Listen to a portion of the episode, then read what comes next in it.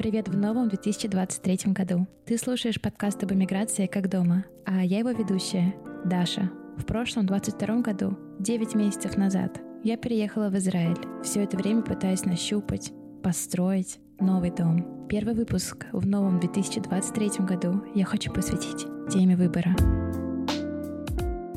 Прошлый 22 год был полон радикальных перемен и выборов. Самым сложным и одновременно легким решением было переехать в Израиль. Я уже говорила, что всегда знала о том, что имею право на израильское гражданство. Более того, я была в Израиле несколько раз. Но думала ли я всерьез о переезде сюда? Как бы да, но как будто бы нет. Я сегодня максимально амбивалентна. Да, ну и тема такая.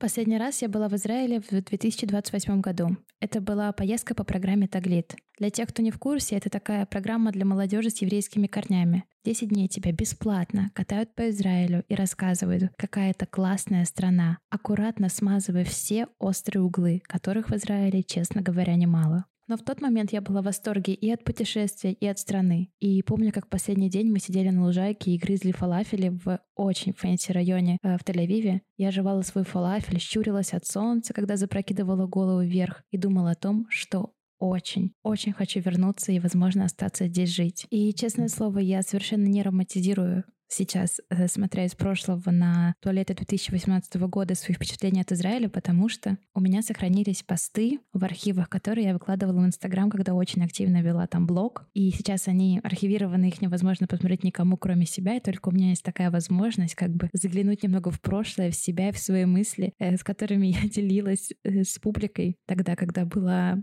немного помладше. И вот что я написала в самолете, когда летела уже из Израиля в Москву. Сижу в самолете, пытаюсь собрать во что-то читаемое свои впечатления. Получается пока не важно. Но важно, что минут через десять ко мне подойдет загорелый стюарт и предложит красного израильского вина. Жду. Надеюсь, что поможет и считаю барашков, скачущих над бескрайней гладью Средиземного моря. Многого из чудесного происходит по ошибке. Стюардесса ошиблась. Я пью красное вино. Единственная из группы, кому не исполнился 21 год. Смешно, по чесноку. Я выгляжу самой мелкой в нашей группе вообще. Распотрошу и выну то, что чувствую, улетая. А чувствую, что вернусь. Это чувство на уровне знания. В иллюминаторе видно, как крыло самолета режет солнечный диск ровно пополам. Поездка с Таглит может и не пополам, но точно отрезала и преломила мое лето. Да что там, мои мысли по поводу ближайшего будущего. Ох, Даша, Даша, знала бы ты, какими пророческими окажутся твои впечатления, улетая. Знала бы ты, какие обстоятельства послужат поводом для того, чтобы вернуться в Израиль. Почему я не переехала тогда, в 2018 году? Ну, ответ на этот вопрос достаточно простой. В 2018 году я была на втором курсе университета. Я училась в высшей школе экономики. Поступление и учеба давались мне не супер легко. Я очень старалась и вкладывала туда супер много сил. Ну и вообще, когда-то высшая школа экономики звучала очень престижно и так статусно. И, в общем, хотелось закончить начатое. А университет я закончила по счастливейшим просто обстоятельствам в разгар пандемии, летом 2020 года. В то время в Израиле были очень жесткие ограничения, а у меня, честно говоря, личностный кризис. После завершения учебы я пыталась найти работу, себя и вообще, что хочу сказать этому миру. И, в общем, мысли об Израиле, честно говоря, совершенно не возникали. А потом все как-то медленно закрутилось. Я потихонечку нашла работу, сначала одну, потом вторую, вступила в классные отношения. Как-то жила, хотя чувствовала, что живу как будто бы чуть-чуть как будто бы хожу в одежде наизнанку. Как будто бы все нормально, но чего-то не так, чего-то не хватает. И вот это такое жужжащее, какое-то совершенно странное чувство внутри довольно часто не давало мне покоя. Но я не особо решалась с собой поговорить по чесноку, а что же, собственно, не так. Было страшновато. И, возможно, так бы я и продолжала жить и сейчас, закрывая глаза на какие-то шероховатости и вот эту зудящую какую-то ранку внутри. Но 24 февраля все изменилось. Буквально чуть ли не в день, когда началась война, я решила, что я уезжаю из России в Израиль. Скажу честно, мне было мало что терять. Во-первых, я уже рассказала тебе только что про вот эту какую-то зудящую, странную ранку внутри, как будто бы какого-то кусочка в моей жизни не хватало. И, возможно, в момент принятия решения я думала, что помимо того, что я уезжаю по объективным причинам, это путешествие в Израиль поможет мне отыскать какое-то исцеление вот этого зудящего чего-то внутри. Но помимо вот таких метафизических каких-то э, душевных переживаний, у меня в России к тому моменту было мало чего. У меня не было машины, квартиры, честно говоря, сейчас нет. У меня была нормальная работа с нормальной заработной платой, но я не скажу, что это была любимая работа. И единственное, что у меня было и что действительно мне было страшно терять, возможно, даже разрушать, это мои отношения. Я очень долго мучилась и переживала, как правильно поступить. И я даже рассматривала вариант выйти замуж, подождать год, чтобы репатрироваться вместе с партнером, или ехать одной на полгода, затем, если отношения сохранятся, вернуться в Россию и уже после этого выходить замуж и что-то там придумывать. И к моменту, когда мне нужно было принимать окончательное решение о поездке в Израиль, чтобы ты понимал, у меня уже была запись в ЗАГСе и даже купленные кольца. Знаешь, есть такое выражение, которому меня научила здесь одна моя коллега из Америки. Однажды она мне сказала «When you know, you know». И мне кажется, что по-русски это называется «чуйка», а если как-то более романтично, то «послушай свое сердце». Я послушала. И я точно знала, что я хочу уехать в Израиль прямо сейчас. Мне было невыносимо оставаться в России. И я знала, что я не готова выходить замуж и сейчас все эти вещи кажутся мне настолько очевидными, но в моменте, когда все это происходило и нужно было принимать эти решения, мне было очень тяжело. Мне было очень тяжело рассказать себе тогда о том, а что я действительно хочу и что я действительно чувствую. И, честно говоря, это были очень непростые времена. И в итоге я потеряла хорошие отношения, но, несмотря на это, когда я прилетела в Израиль, я почувствовала, что я все сделала правильно. Я почувствовала, и это будет не преувеличение, облегчение. Облегчение с такой большой протяжной буквы О. Вот именно его такое легче. И я раскрыла для себя, разблокировала опцию слышать себя и быть себе лучшим другом. И точно знать, какое решение принять. Ведь на самом деле, даже когда мы подкидываем монетку, Чаще всего мы знаем решение, которое мы приняли. Ведь в тот момент, пока монетка летит, мы думаем о том, какой бы стороной нам хотелось, чтобы она повернулась, орлом или решкой, в зависимости от того, какой личине да, мы дали то самое желаемое, что мы хотим совершить. Так вот, если бы я подбросила тогда монетку в 2022 году, когда принимала решение, я точно знаю, что я бы хотела, чтобы она упала той стороной, где будет написано «Даша, езжай в Израиль». Я так и поступила. Это было в 2022 году. Но сейчас на дворе, к счастью, уж не знаю ли, но начался 2023 год. У меня лично он тоже начался с выбора. Прямо сейчас я стою на распутье в очередной раз. И у меня есть два варианта, как провести ближайшие пять месяцев в Израиле. Начну чуть-чуть издалека.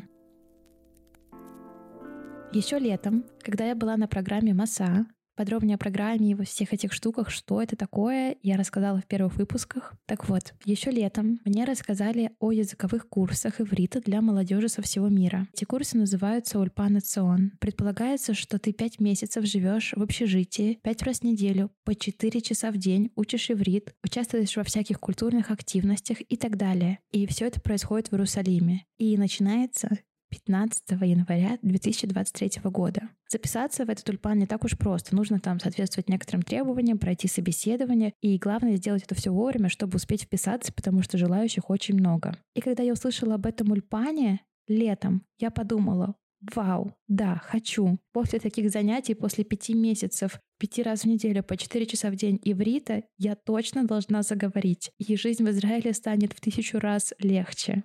Но, как это бывает, я, в общем, себе сделала такую зазубринку в голове, что я хочу поехать в Ульпан, и кажется, это будет супер классным решением. Но, в общем, как ты понимаешь, все это происходило летом, а Ульпан начинался аж в январе 2023 года. И за полгода много-много чего поменялось. Для начала я начала ходить на стажировку на израильский телеканал, где работала в диджитал-отделе. Пока я туда ходила, я такой же потихонечку втянулась. А особенно, когда слышала разговор о том, что, возможно, у моих коллег получится оставить меня там работать на постоянной основе, мне все чаще и чаще в голову начали приходить мысли, ой, а как было бы здорово работать заработать работу в Тель-Авиве вот так вот сразу с порога, с ноги, снять жилье, учить язык на вечерних курсах. Самое главное — ездить в Икею, обустраивать комнату и потихонечку, потихонечку как бы settle down. Хочешь рассмешить Бога, расскажи ему о своих планах, и как ты знаешь, а если не знаешь, то послушай первые два выпуска.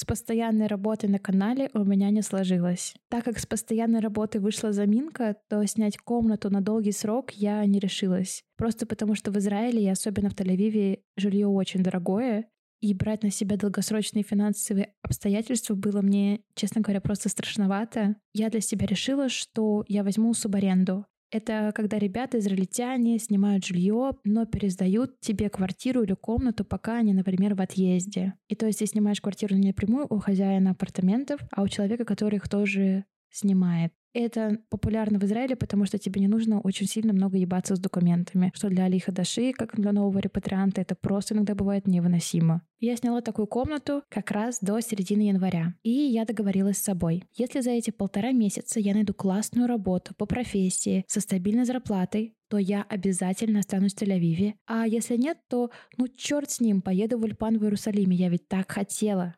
И, кстати, мысль об Ульпане не оставляла меня ни на секундочку.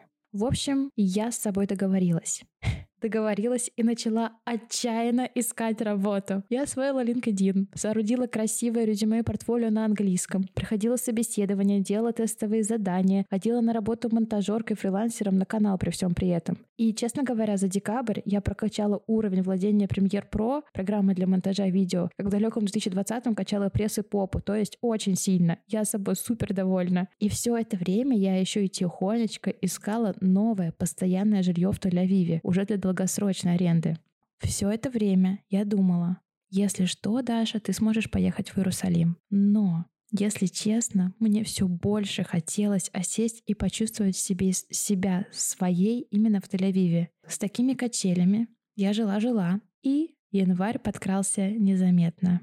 Мне пришел очередной отказ с места, причем с очень странной формулировкой. Мол, нам понравилось ваше тестовое, спасибо за время, за все, что вы сделали, но, знаете, после Нового года мы решили переорганизовать отдел, и поэтому решили закрыть вакансию видеомонтажера, на которую вы предлагали свою кандидатуру. И я это прочитала, и это все было 3 января где-то. В Израиле нет новогодних каникул. 1 января тут обычный рабочий день. В общем, я все это получила 3 января и подумала, вау, как здорово. И еще я подумала, идите в жопу. И в тот же день мне написал один из лендлордов квартиры, куда я хотела заехать, что, мол, он рассматривает еще одну кандидатуру, и вообще не факт, что выберет меня. И в тот момент я подумала еще раз, вау, иди в жопу. И в это время на канале, где я работала и продолжаю работать э, монтажеркой на фрилансе, мне на январь, на ближайшие две недели, начало января, выдали только одну смену. А это значит, что в январе я заработаю очень мало денег.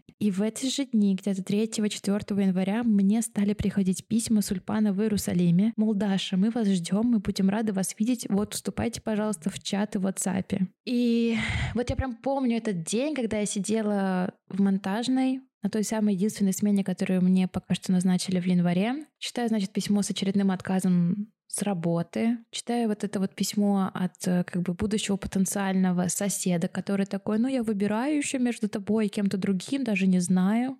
И думаю, черт, а не поехать бы действительно в Иерусалим?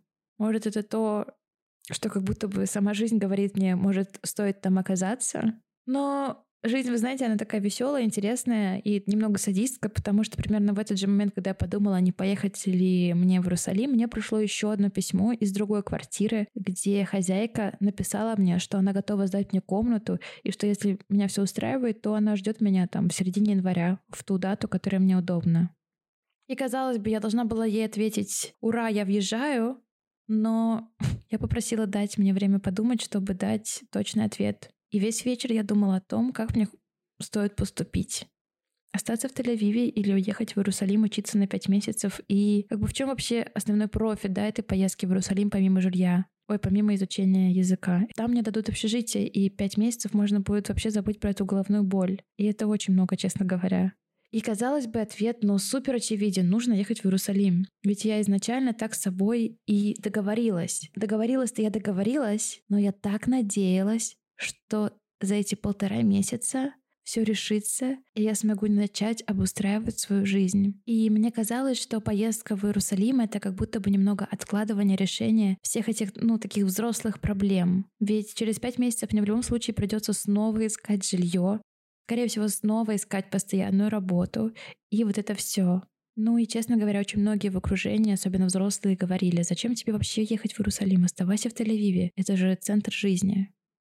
Хорошо, вот сейчас я сниму комнату в Тель-Авиве. У меня есть какая-то подработка, но ее пока, очевидно, не хватает, и самое главное, она мега непредсказуемая. И если за полтора месяца я не смогла найти работу, ну и у меня как бы был такой запрос изначально, интересную работу по профессии, то где гарантии, что я найду ее в следующие полтора месяца? Да, конечно, я могу пойти работать официанткой или в кейтеринг, но в чем смысл? Я ведь договорилась с собой, что останусь именно в том случае, если у меня получится найти работу, связанную с видео, с креативом, э, с созданием классного контента. А работать официанткой я могу в Иерусалиме после учебы, так как учеба у меня с утра. Но при всем при этом там я еще и сэкономлю на жилье, заведу много новых друзей, я надеюсь. С другой стороны, в Тель-Авиве так хорошо, и вообще все пугают религиозностью Иерусалима, и вообще город очень непростой со всех вообще возможных точек зрения. В общем, вот такой батл у меня происходил в голове на протяжении нескольких дней на полной громкости. И на протяжении, наверное, полтора последних месяца, вот с тех пор, как я стала рассылать свое резюме и осваивать LinkedIn э, на более низкой громкости, потому что все таки надеялась, что у меня получится. Ну, в общем, меня одолевали сомнения вот весь этот период и особенно последнюю неделю. При всем при этом сердце подсказывало. Просто я не очень хотела его слушать. Но вот что говорило сердце. Даша, погляди, все как будто бы складывается именно так, чтобы ты поехала на Ульпан в Иерусалим. Даша, есть четкое ощущение, что тебе там стоит оказаться. Возможно, именно это твой путь здесь в Израиле, и еще неизвестно, какие сюрпризы он тебе принесет. И вот здесь, в этом месте, я хочу поделиться небольшим, возможно, чуть-чуть кринж секретом. В этом году я прочла книгу, которая произвела на меня очень сильное впечатление. Мне кажется, что она попала ко мне в руки в очень правильное время. И мне немного неловко говорить об этом, потому что, знаешь, это супер популярная книга, которую я вообще не собиралась читать, потому что у нее был такой флер мудрых цитат в пабликах во ВКонтакте. Но во время стажировки на канале у все той же коллеги-американки, которая сказала мне ту сакраментальную фразу «You know when you know», на столе лежала книга. Внимание, алхимик Паулу Каэри. И я очень долго смотрела на эту книжку. И однажды собралась силами, подошла к своей коллеге и попросила взять почитать. Не смысла, конечно, ради, а практики английского только. Возможно, это было одно из самых своевременных, что я могла прочитать в этом году. Это такая, ну, если кто не читал, эта книга такая притча, сказка о пути, который есть у каждого из нас. И найти этот путь, исследовать этому пути, призванию, это очень непросто, потому что ты должен быть внимателен к себе и к миру. И вот, честно говоря, я очень советую прочесть эту сказку о пастухе, который решил следовать за своей судьбой. Если вдруг ты не уверен, что движешься в правильном направлении, переживаешь что добился или добилась меньшего, чем все вокруг, и вообще переживаешь о том, все ли ты делаешь правильно. Правда. В этой книжке довольно много фатализма и таинственных вселенная тебе поможет, но, возможно, возможно, именно это иногда хочется услышать, именно в это иногда чуть-чуть хочется поверить. Потому что, ну, пусть будет капельку магического мышления, пусть будет чуть-чуть магии в этой жизни, ну, почему бы нет? Почему бы не дать этому миру быть немного загадочным, не дать ему вот эту возможность быть немного таинственным и таким непредсказуемым, и не отказывать этому миру чуть-чуть в волшебстве. Так вот, я супер благодарна этой книжке, потому что именно в такие моменты, как сейчас, когда я стою на распутье, она помогает мне. Она помогает мне в очередной вот этой моменте турбулентности. Я просто напоминаю себе вновь о том, что мой путь, он только мой, и он не обязан быть похожим на пути моих друзей и знакомых. И в конце концов, возможно, то, как ведет меня моя жизнь, это даже интереснее. Я вновь повторюсь, мне очень повезло и не повезло одновременно. У меня очень классные друзья. Вот очень многие из них успешно уже тут устроились на хорошие работы по профессии и уже вот обустраивают свою жизнь. И, конечно, когда я на них смотрю, мне становится чуть-чуть, чуть-чуть, чуть-чуть сильно завидно. Я знаю, что это как бы, ну, не их вина и не моя вина, что у нас просто все складывается по-разному, потому что, ну, не все у моих друзей э, все идет гладко по маслу. Есть ребята, которые так же, как и я, пытаются барахтаться, мучаются, и не всегда все выходит по маслу. Но я себя успокаиваю тем, что вот это мой путь, и вообще так даже интересней. В итоге я приняла решение ехать в Иерусалим на пять месяцев учить иврит. Я очень надеюсь, что уже в мае я буду петь на иврите, как соловей. И занятия у меня по утрам, а значит, что по вечерам я смогу чем-то заниматься. Еще не знаю чем. Возможно, возможно, придется искать какую-то подработку. Посмотрим, что вообще жизнь готовит и как там все будет происходить.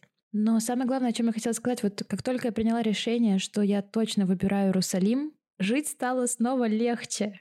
Как будто бы огромный груз опять свалился с плеч. Я знаю, что я неизбежно что-то потеряю. Ну, скорее всего, свою подработку монтажеркой на канале. Но, возможно, и я в это правда очень верю, я найду что-то более крутое. На фрилансе, удаленке, в качестве монтажерки, а может и нет. Я не знаю точно. В этом, честно говоря, весь ужас и вся прелесть. Я хочу закончить цитатой из книги алхимика Паула Каэли. Вот так, да. В этом подкасте мне важно все. Мы никогда не понимаем, какие сокровища перед нами. Знаешь почему? Потому что люди вообще не верят в сокровища. Я желаю каждому из нас поверить в сокровища и найти свое. Пока-пока. С вами была Даша, и это подкаст об эмиграции как дома.